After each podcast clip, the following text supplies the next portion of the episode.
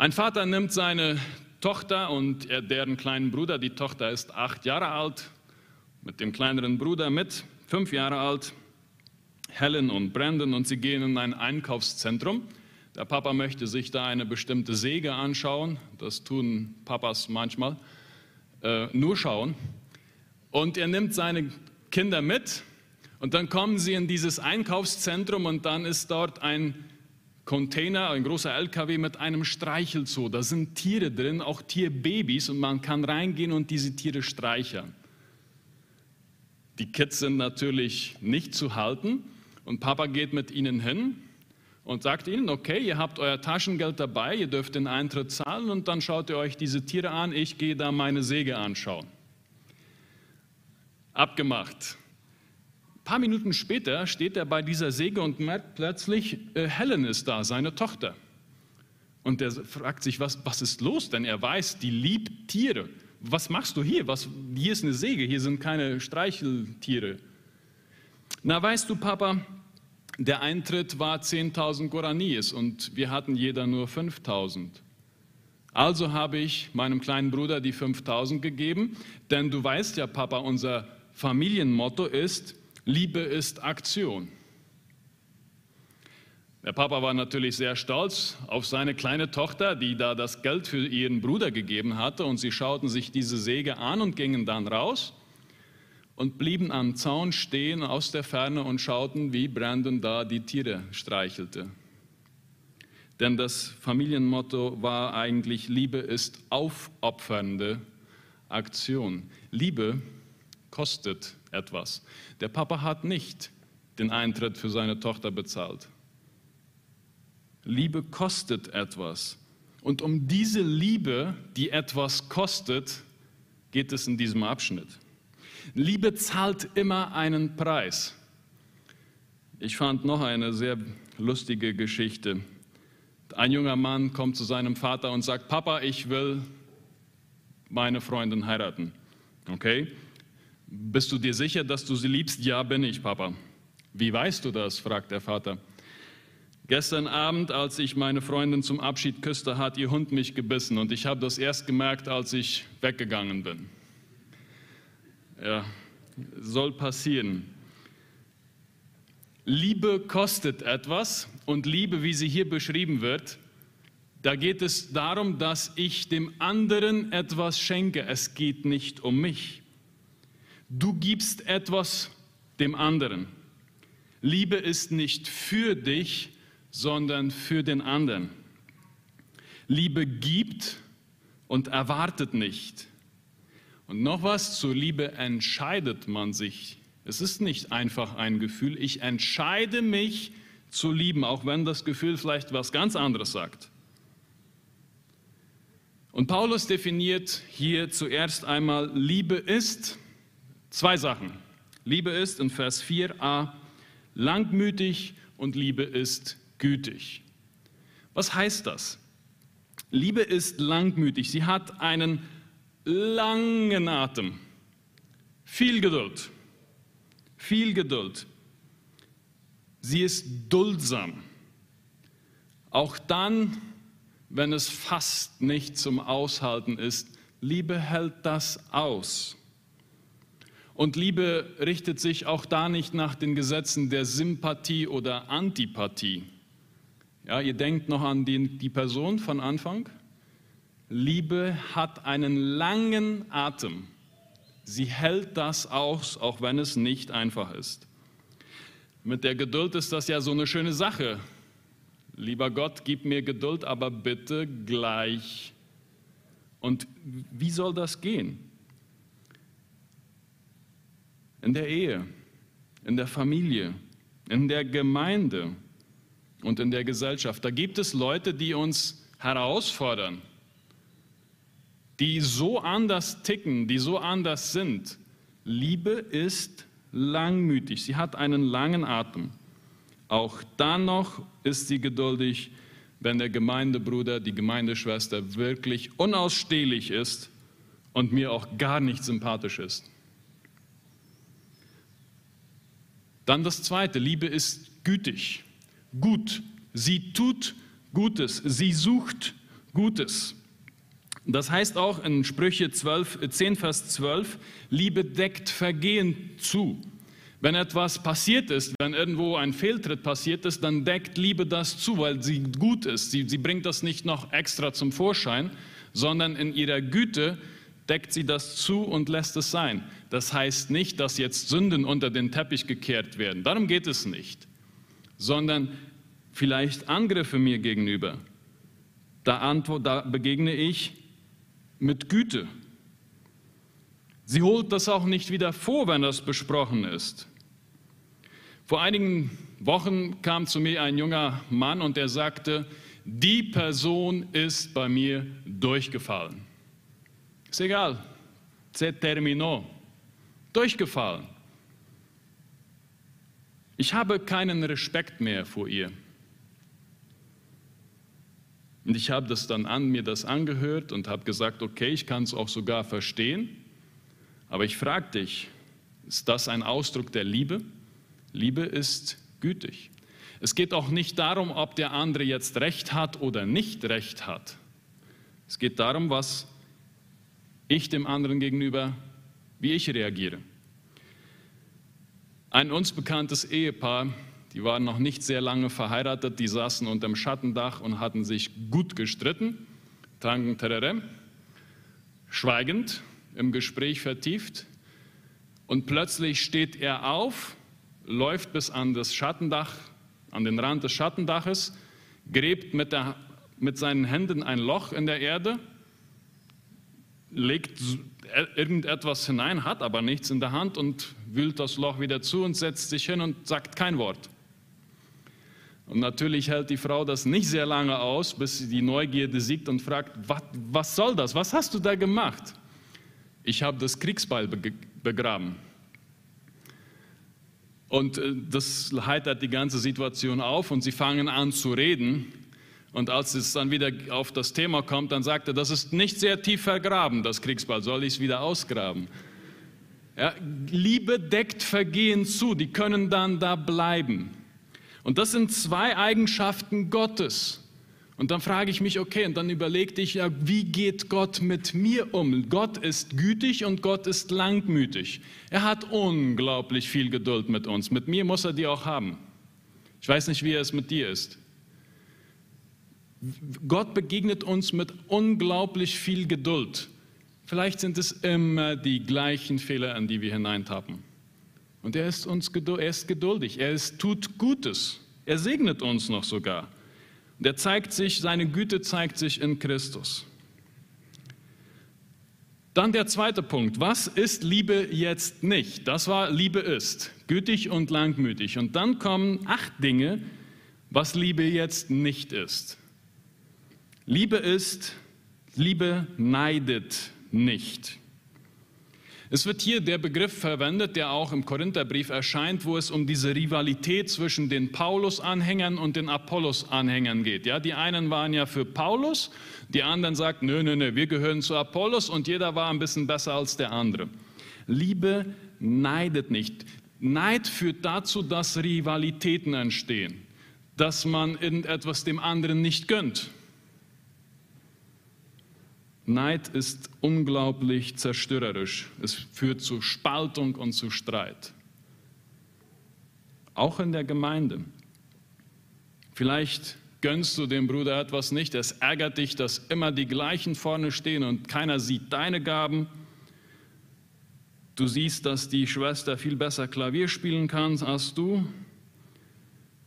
Neid. Ein großes Problem. Liebe neidet nicht.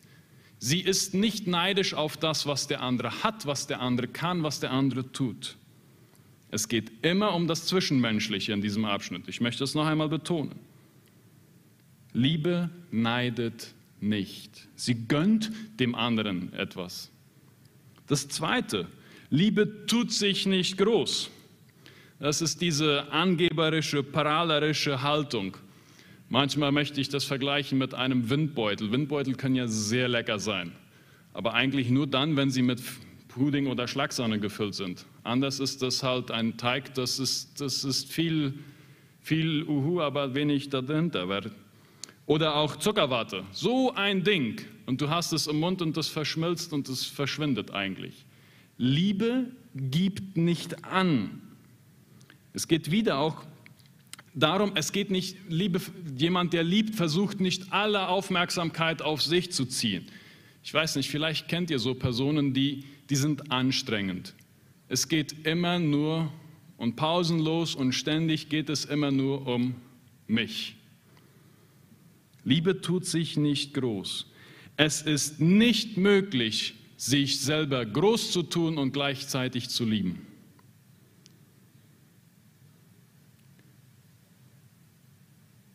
Leute, die immer nur sich und ihre Taten in den Vordergrund stellen, lieben nicht.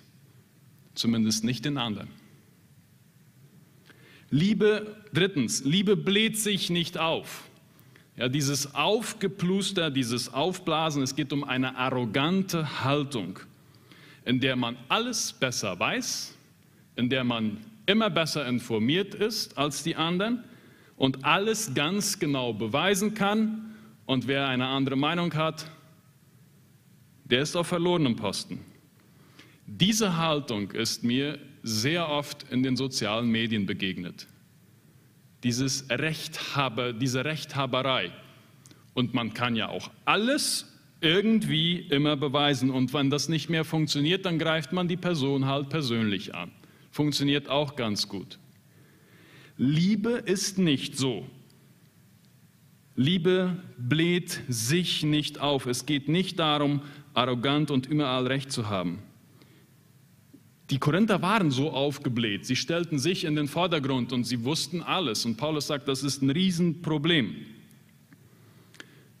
Leute, die lieben, die sind demütig und die gehen auch davon aus, dass sie nicht alles wissen und dass sie nicht immer recht haben und dass sie tatsächlich auch manchmal Fehler machen. Sogar ich mache manchmal Fehler.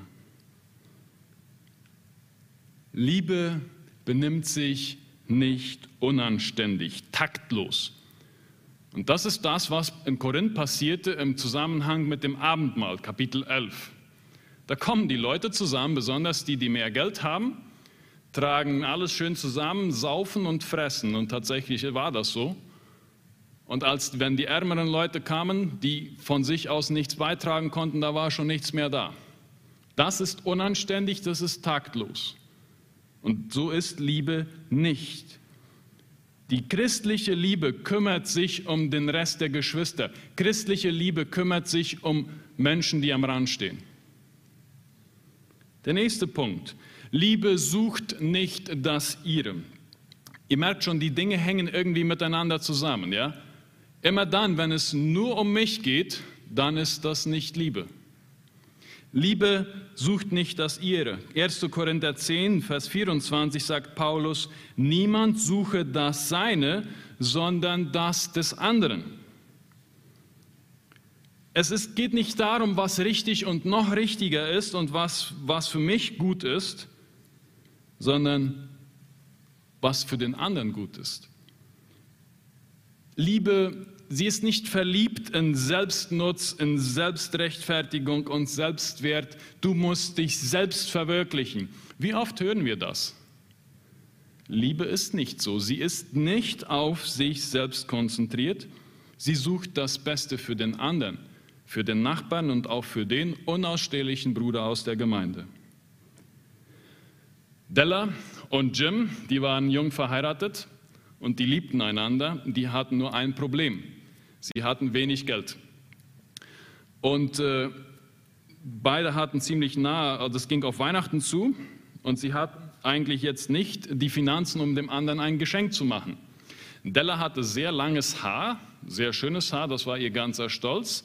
Und Jim, ihr Mann, der hatte eine Uhr, da fehlte aber das, das Armband. Und Della entschied sich dann, sie würde ihre Haare abschneiden, die verkaufen und von dem Geld ein Armband für die Uhr von ihrem Mann kaufen. Das hat sie dann auch gemacht. Und als sie Jim das Geschenk überreicht, dann fällt er fast um. Was hat er gemacht? Er hat seine Uhr verkauft, um für seine Frau einen Haarschmuck zu kaufen. Jeder hat dem anderen, das ist natürlich dumm gelaufen, ja, aber jeder hat dem anderen das, für den anderen das abgegeben, was ihm selbst sehr wichtig war. Die Uhr hatte Jim nämlich von seinem Vater und von seinem Großvater geerbt. Sie war, Liebe ist bereit, nicht auf mich. Es geht darum, ich bin bereit, etwas abzugeben, das mir wichtig ist, für den anderen. Der nächste Punkt. Liebe lässt sich nicht erbitten oder ärgern. Liebe lässt sich nicht ärgern von Leuten, die um uns herum sind. So sagt zum Beispiel 1. Petrus 2, Vers 23 und wir merken immer wieder, Jesus ist das Beispiel, von dem wir lernen können. Jesus, der geschmäht, nicht wieder schmähte, leidend nicht drohte, sondern sich dem übergab, der ungerecht richtet. Leute, die lieben, vergleichen nicht Gleiches mit Gleichem. Ja, jetzt weißt du, wie du ich mich vor zwei Monaten fühlte, als du sagtest. Kennt ihr das? Liebe lässt sich nicht ärgern, lässt sich nicht erbittern. Und du hast mir neulich einen blöden Kommentar an den Kopf geschmissen. Das habe ich mir gemerkt. Funktioniert sehr gut in den sozialen Medien. Da braucht man der Person nämlich gar nicht in die Augen schauen. Funktioniert auch gut in Grenzen, wenn man sitzt und die andere Person nicht da ist. Liebe tut das nicht. Liebe rechnet Böses nicht an, behält Böses nicht. So wie Gott uns durch Christus unsere Sünden vergibt, so sind wir herausgefordert, den anderen zu vergeben. Sie hat kein Heft, Leute, die lieben, haben kein Heft, wo sie alles aufschreiben, wo der andere Fehler gemacht hat. Liebe rechnet Böses nicht an. Und das ist ja eines der größten Fehler von Leuten, und das, ich äh, weiß, wovon ich spreche, die sich lieben, und dass dann Sachen, die schon besprochen wurden, die wieder hervorgeholt werden. Das tut richtig weh. Aber das trägt nicht dazu bei, dass die Beziehung besser wird, das sage ich euch. Liebe tut das nicht. Liebe lässt das sein. Wisst ihr, ohne Vergebung keine Heilung. Und ohne Vergebung wird uns nicht vergeben. Steht in Matthäus 6, Vers 15. Liebe rechnet Böses nicht an. Und der letzte Punkt von diesem, was Liebe nicht ist, Liebe freut sich nicht über die Ungerechtigkeit, sondern freut sich mit der Wahrheit. Es gibt ja etwas in uns, das uns das äh, Freude bereitet, wenn jemand auf einer Bananenschale ausrutscht ähm, oder wenn jemand, der es richtig verdient hat in unseren Augen, verhaftet wird oder vielleicht letzte Woche sogar Oscar González Dyer stirbt. Geschieht im Recht. Wir sind versucht, das zu denken oder sogar zu sagen. Wir freut, Liebe freut sich nicht über Ungerechtigkeit, sondern sie freut sich mit der Wahrheit. Natürlich es, gibt es bestimmt Dinge, die falsch gelaufen sind. Das werden wir nicht richten. Wir haben etwas in uns, das sich freut, wenn eine arrogante Person gedemütigt oder eine mächtige Person enttäuscht wird. Wir tragen etwas in uns, das Klatsch und Tratsch liebt. Und das ist aber nicht ein Ausdruck der Liebe. Liebe genießt und klagt nicht an und freut sich nicht an der Ungerechtigkeit. Liebe ist fähig zu vier Dingen. Liebe ist fähig, und damit bin ich jetzt in Vers 7. Und Paulus fasst das nochmal zusammen. Er sagt, Liebe ist fähig, alles zu ertragen. Wir können das umschreiben und sagen, alles zu verzeihen. Es gibt nichts, was Liebe nicht ertragen kann. Sie setzt beim anderen guten, gute Absichten voraus. Adolf von Harnack, ein Theologe, sagt, Liebe, die einen ist wie ein Mantel des Schweigens über das, was einem am anderen missfällt. Versteht nicht nicht falsch. Liebe ist nicht ein Mantel, der Sünde zudeckt, damit die nicht gesehen wird. Oftmals ist es ein Akt der Liebe, den anderen auf Fehlern hinzuweisen. Wir sind sogar äh, aufgefordert dazu. Aber Liebe ist ein Mantel des Schweigens über Dinge, die uns am anderen missfallen. Und wisst ihr was? Es gibt für mich kaum ein Ding, das schwerer ist als das. Die Dinge, die mir am anderen, und wir sind viele Leute hier in der Gemeinde und wir sind unterschiedlich, und es gibt ganz sicher Dinge, die mir am Gemeindeleiter oder am Ältesten oder am Prediger oder am Jugendleiter oder am Bruder oder am Diakon nicht gefallen.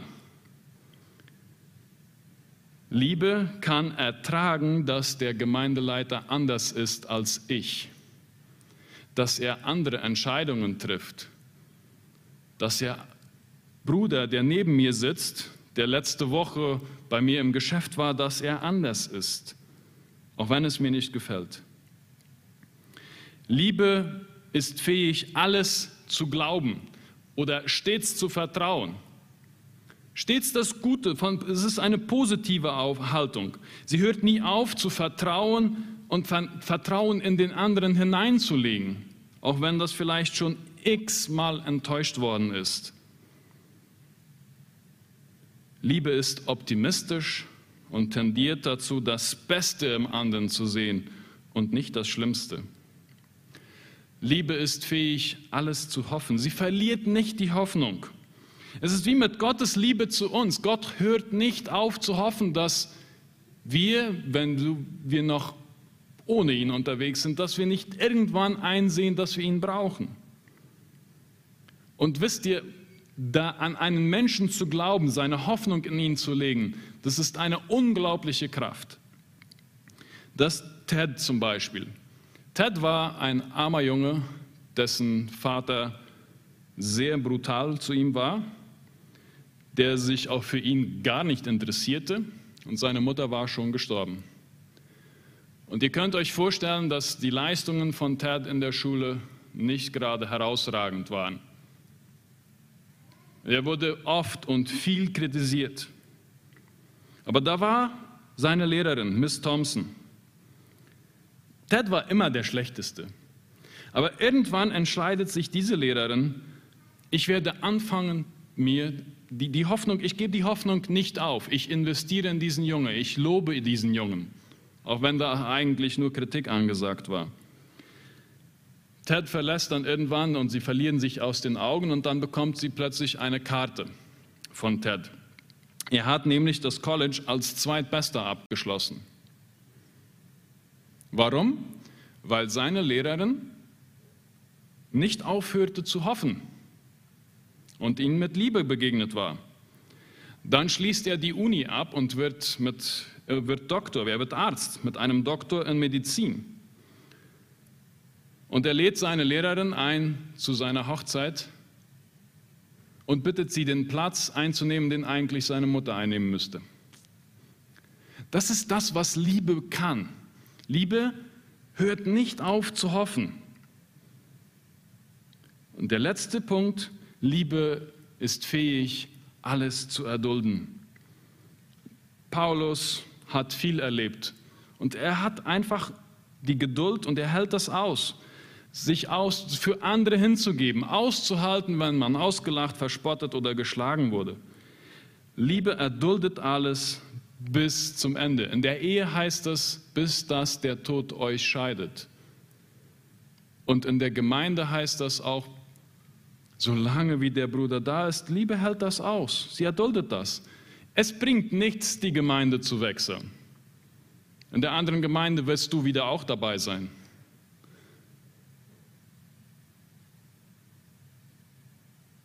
Und dann stellt sich hier noch eine letzte Frage. Wenn Paulus sagt, Liebe kann das alles aushalten und alles ertragen, gibt es nicht irgendwo eine Grenze? Was ist mit Leuten, die geschlagen werden? Was ist mit Leuten, die vielleicht mit Drogenabhängigen zusammenlegen oder mit einem Ehebrecher oder mit einem chronischen Spielsüchtigen, wo Missbrauch da ist? Gibt es da nicht irgendwo Grenzen? Ja, natürlich. Wir müssen erstens sehen, dass dieser, dieser Abschnitt von Paulus ja im Kontext geschrieben wurde, wo er auf die Korinther eingeht, wo die, die, die übertreiben in eine Richtung. Und Paulus sagt, das ist nicht Liebe. Es geht jetzt nicht darum, dass man das alles einfach nur so ungeschehen, äh, ohne, ohne Probleme hinnehmen muss. Darum geht es gar nicht. Und das ist ganz sicherlich keine Passivität geboten. Das heißt, dass wenn das alles passiert, dass Liebe das alles einfach nur un, ohne Worte hinnehmen muss. Es gibt Situationen, wo es sogar ein Akt der Liebe ist, wenn ich dem anderen Grenzen aufzeige und Konsequenzen ziehe. Das ist auch Liebe. Ich lade euch ein, zurückzukommen zu dieser Person. Und wenn es mal vielleicht auch in der Gemeinde nicht so liebevoll zugeht, dann könnt ihr euch diesen Text vorknöpfen und dann setzt ihr da Namen ein. Ich werde das mal einmal versuchen und ich werde Reiners Namen da einsetzen. Ich habe das mit ihm nicht abgesprochen, ich wollte das eigentlich vorher. So Rainer, Entschuldigung schon mal im Voraus. Ihr könnt dann einen Namen da für euch einsetzen. Liebe ist, reiner, langmütig und gütig zu begegnen. Und ihr setzt einen anderen Namen ein. Liebe ist, mich nicht groß zu tun, Rainer nicht zu beneiden, ihm das Böse nicht anzurechnen, alles zu ertragen, was er mir antut und angetan hat, ihm weiter Glauben zu schenken, die Hoffnung nicht zu verlieren und zwar bis zum Schluss durchzuhalten.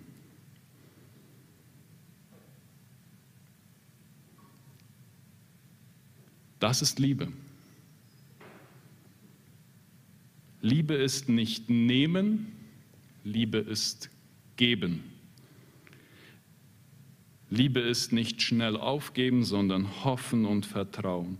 Liebe ist nicht Sachen anschreiben, sondern vergeben und vergessen. Und Liebe ist nicht auf seinen eigenen Vorteil bedacht, sondern auf den des anderen.